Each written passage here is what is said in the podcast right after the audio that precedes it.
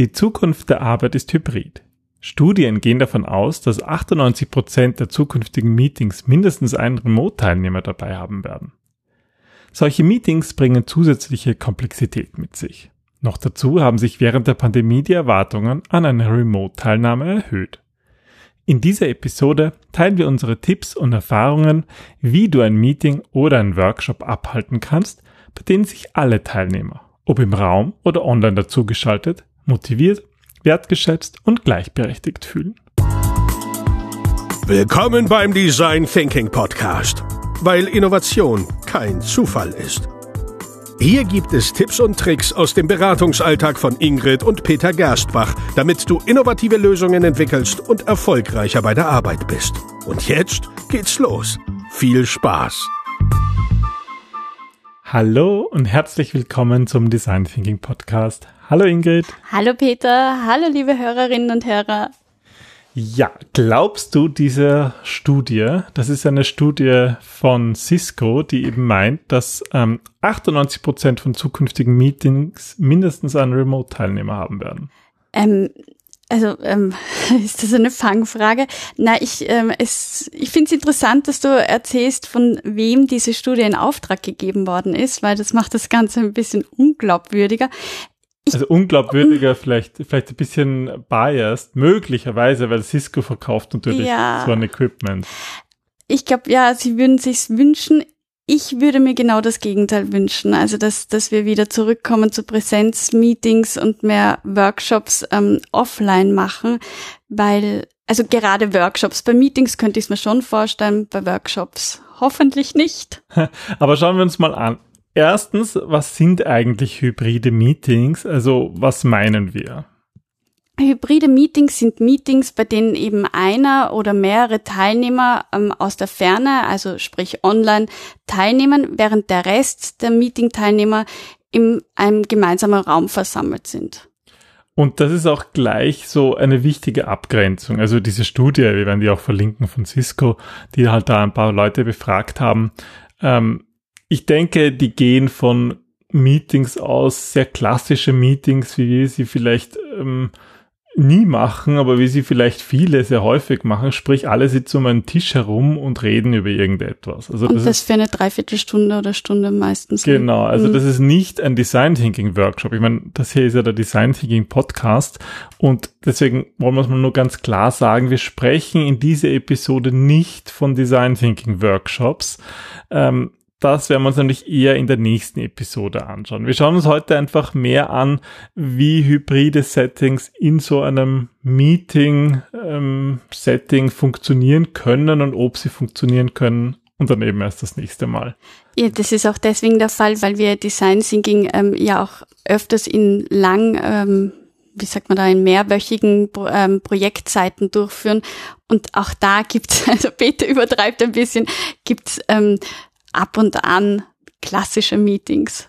Ab und an. Ab ja. und an, aber nur, genau, das ist das Wichtige, weil ähm, wir einfach der Überzeugung sind, dass es am besten ist, wenn ihr vor Ort seid und weniger hinter euren Computern sitzt, sondern einfach wirklich die Fläche zum Ganzkörperarbeiten nutzt. Deswegen habe ich so eine Hassliebe zu dieser Folge, weil sie irgendwie oh. äh, manche Dinge erfordert, die ich eigentlich gar nicht will. Aber bevor wir rundherum reden, was sind denn so deiner Meinung nach so die Herausforderungen für Workshop-Leiter, die eben mit so hybriden Situationen zu tun haben? Also ich glaube, die größte Herausforderung beim hybriden Meeting ist einfach, dass ähm, die Remote-Teilnehmer oft vergessen werden. Ja, mhm. also ähm, das ist wie das klassische Bild aus den Augen, aus den Sinn. Wenn Teilnehmer gar nicht präsent vor Ort sind, dann sind sie oft auch gar nicht präsent in unserer Wahrnehmung und sie werden vergessen oder sie kommen nicht so oft zu Wort. Äh, es ist irgendwie, es ist schwierig, ähm, diese Teilnehmer mit einzubeziehen, weil gerade im Design Thinking oder in, in Meetings, wie du ja auch als als Workshopleiter oder als, Moderat als Moderator neue Methoden ausprobieren und die Leute irgendwie ähm, dazu bringen, sehr zu interagieren und sich zu engagieren. Mhm. Und das ist dann irgendwie schwierig, wenn einfach manche nicht körperlich präsent sind. Das Problem ist einfach, dass Remote-Teilnehmer eigentlich immer Teilnehmer zweiter Klasse sind. Sie werden oft vergessen. Sie werden vergessen, sie kriegen nicht alles gut mit. Mit der Technik spielt es manchmal nicht so mhm. toll und man, es ist vielleicht auch einfach anstrengender und das kann man nicht wegdiskutieren. Auch wenn man die Technik noch so gut macht, das ist natürlich, hilft natürlich immer, aber hat auch Nachteile und auch darüber werden wir in dieser Folge noch sprechen. Was sind denn so ähm, deine äh, Tipps, die du am wichtigsten findest? Und vielleicht können wir das mal teilen in so Dinge, die wirklich die Vorbereitung betreffen und wirklich während dem Meeting wichtig sind und vielleicht auch noch über die Technik zu sprechen. Was ist so in der Vorbereitung, sind so Tipps, die du Moderatoren mitgeben würdest, die ein hybrides Meeting vor sich haben? Ähm, also einer meiner Lieblingstipps oder der wichtigsten Tipps ist, dass es, ähm, wenn möglich, versucht mit mindestens, na, nicht mindestens, mit zwei Moderatoren zu arbeiten. Und zwar einen, der gänzlich für die Teilnehmer online und einer, der gänzlich für die Teilnehmer offline zuständig ist. Was meine ich damit?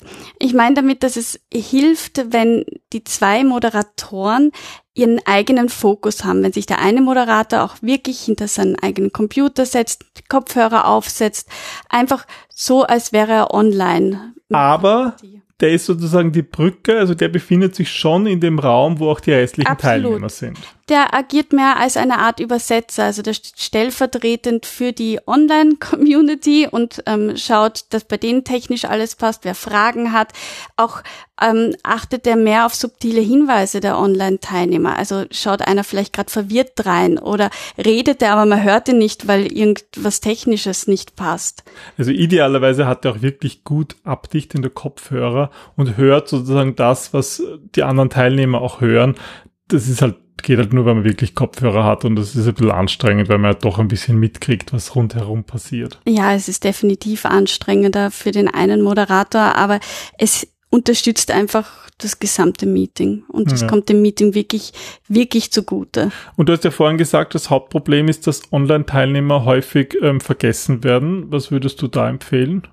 Da würde ich äh, empfehlen, dass einmal alles Wichtige wirklich online geklärt wird. Also, also vorab jetzt bei der Vorbereitung. Genau, ja. dass, dass die Infos nicht irgendwie, ich treffe den auf den Gang und sag du im Übrigen, ich wollte dich einladen zum Meeting, sondern wirklich alle Infos, dass es da einen Kanal gibt, ähm, zu dem alle zugeschaltet werden, die bei dem Meeting teilnehmen sollen und dass dort Fragen, Informationen, Dateien und so weiter alles online geklärt wird.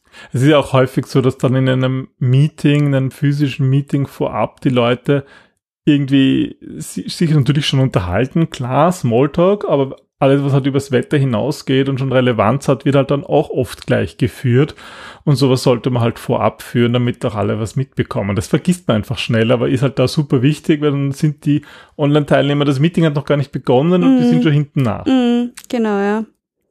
Also deswegen auch die ganzen Inputs sammeln und die Ideen und die, die Fragen vorab online klären, weil dann kannst du dich auch im Meeting wirklich auf das Wesentliche konzentrieren, kannst gleich zu den Ergebnissen und Diskussionen vielleicht kommen, aber ähm, ersparst dir eben auch dieses, wie kann ich eher introvertierte Leute dazu bringen, jetzt ihre Ideen zu teilen, weil das einfach vorab schon passiert. Hm. Ja gut, und dann kommen wir vielleicht doch gleich zu einem Punkt Technik, oder?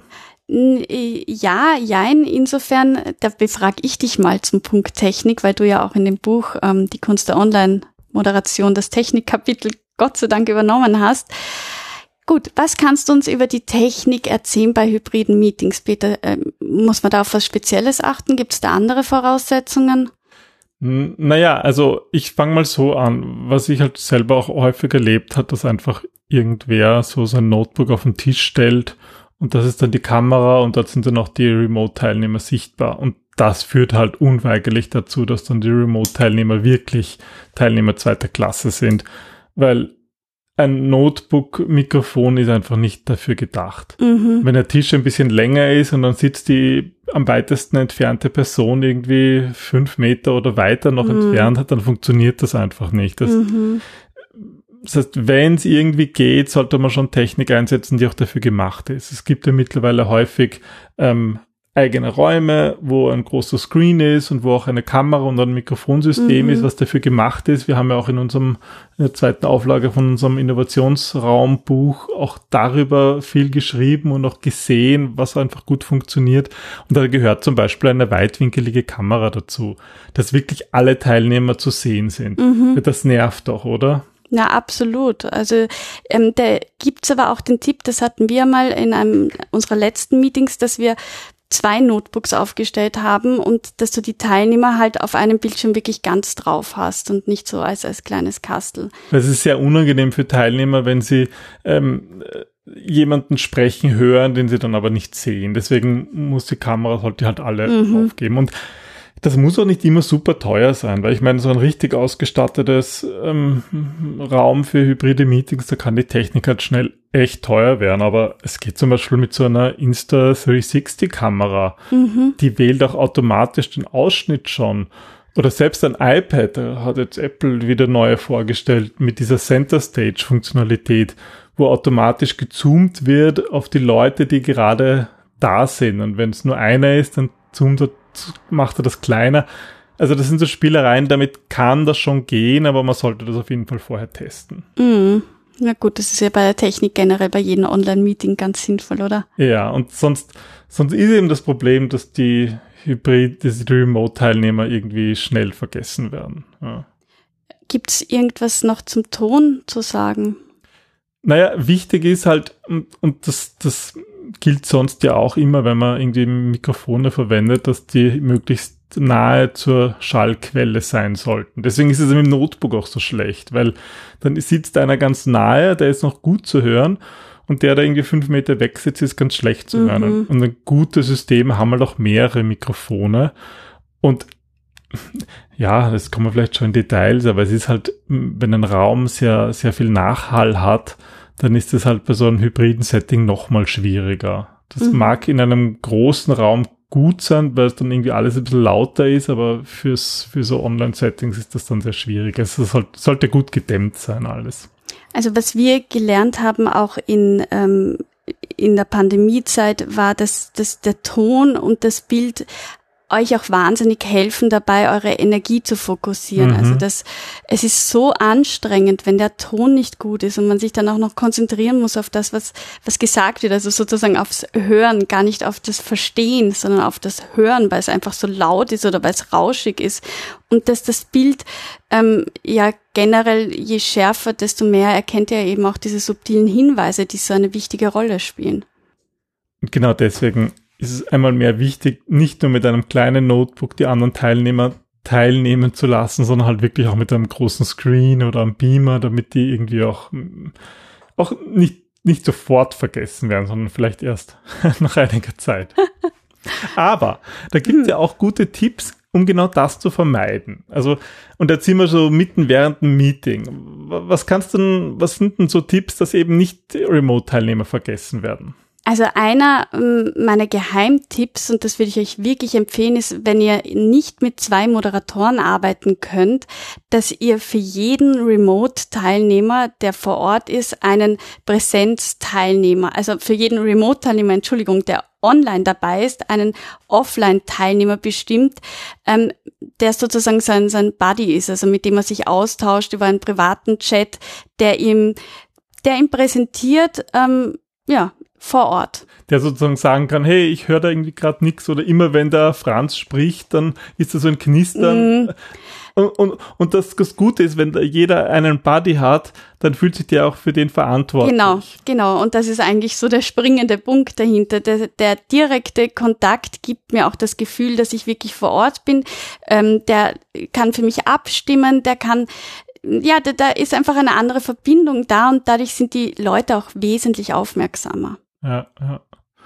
Und äh, es hilft natürlich auch hier, ähm, offen zu kommunizieren. Das betrifft vor allem so Notizen und irgendwie alle Ergebnisse, oder? Ja, also ideal ist natürlich, damit nichts Wichtiges verloren geht, dass ähm, du jemanden im Team hast, den du bittest, alles aufzuschreiben und auch gleich zu teilen, ähm, weil gerade diese Verantwortlichkeiten zuteilen natürlich auch dabei hilft, dass es getan wird, ja, dass mhm. sich jemand verantwortlich dafür fühlt, dass ähm, es zur Umsetzung kommt und ähm, ja. Dann gibt es natürlich auch noch ein paar Grundregeln, die man wirklich beachten sollte. Wir hatten vorher schon das Thema sozusagen die, der Technik im Raum, aber es gilt natürlich auch für die Remote-Teilnehmer, dass die natürlich ihre Kameras einschalten sollten. Ja, weil das oft das Problem ist, gerade bei Online-Meetings, dass niemand seine Kamera einschalten will. Aber gerade, also wenn die Kamera dann auch noch weg ist, dann ist der Remote-Teilnehmer verloren. Also dann, dann kann man ihn auch wirklich als Moderator schwer unterstützen. Ja, dann, dann ist das einfach, äh, dann vergisst man das einfach, weil die Stimme allein, der sagt dann eine Minute lang nichts und schon ist er vergessen. Ja, ja. Das, das sollte man wirklich auf jeden Fall vermeiden ganz wichtig, ähm, wie bei jedem Meeting oder Workshop eigentlich, ähm, oder sollte selbstverständlich sein, dass keine Nebengespräche passieren. Also dass irgendwie nicht zwei, die nebeneinander sitzen oder so, plötzlich eine eigene Diskussion, Diskussion beginnen oder auch das Dazwischensprechen, also dass man versucht, dass Unterbrechungen möglichst gering gehalten werden, weil es einfach gerade durch die Technik dann zu Verschiebungen kommt und die Präsenzleute reden und quatschen und die im Online-Bereich kriegen nur die Hälfte mit, weil es abgehackt ist. Und das das kennt ja mittlerweile jeder bei reinen Online-Meetings. Da, da weiß man, wenn man irgendwie gleichzeitig spricht, dann hören beide Seiten mhm. wieder auf und dann gibt's immer dieses blöde Ping-Pong und in einem Präsenzmeeting vergisst man das natürlich sehr schnell. Ja. Und ja. da muss man eigentlich genauso sprechen und immer abwechseln und immer ein bisschen warten, damit auch dann jemand, ein Remote-Teilnehmer zum Beispiel einsetzen kann. Ja, und da gibt's aus, äh, aus unserem Best Practice, falls du dich erinnern kannst, Peter, ähm, das Problem ist auch, wenn jemand vor Ort, da sind wir einfach viel lockerer, da sind wir viel, viel authentischer, viel näher, zum Beispiel einen Witz erzählt. Und den finden alle im Raum wahnsinnig lustig, aber die Remote-Teilnehmer hören ihn nicht oder können ihn aufgrund der Situation nicht verstehen. Und das sind unangenehme Situationen. Ja. Ähm, also gerade wenn ihr euch hineinversetzt in den Remote-Teilnehmer, der wird automatisch ausgeschlossen.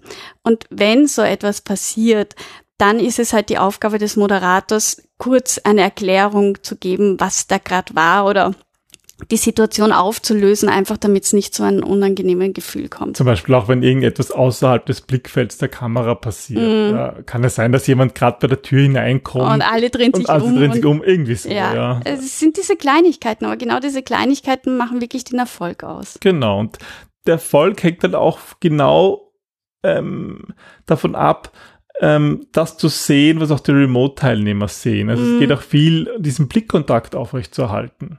Ja, genau. Also ähm, auch in die Kamera zu schauen und auch die Leute, ähm, die online sind, wirklich direkt anzusprechen und nicht irgendwie, als wären das Zuschauer zweiter Klasse, sondern die auch mit einzubeziehen. Eben auch die Aktivitäten möglichst so wählen, dass sie online durchgeführt werden können.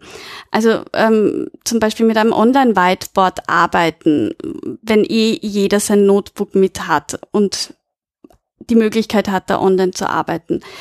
Icebreaker einsetzen, die halt sich auch online eignen, wie dass man Fragen stellt oder Umfragen erstellt. Also diese ganzen, ganzen Dinge beachten. Und da haben wir auch noch einen, einen besonderen Tipp für euch. Wir nutzen, wenn wir Hybrid-Meetings machen müssen, ich sage absichtlich müssen, Peter schaut mich böse an, dann ähm, nutzen wir die Remote-First-Regel. Das heißt, dass zuerst immer die Remote-Teilnehmer befragt werden, einfach um sie noch mehr einzubeziehen, um sie wertzuschätzen. Also wenn man zum Beispiel so eine Runde macht, jeder kann irgendwie etwas zu so einem Thema sagen, immer halt mit den Remote-Teilnehmern beginnen, um auch einfach alle wieder daran zu erinnern, hey, die sind noch da und die werden einbezogen. Genau. Aber äh, du hast ja gesagt, ähm, dass man auch natürlich in einem Meeting so machen kann, dass jeder vor seinem Notebook sitzt.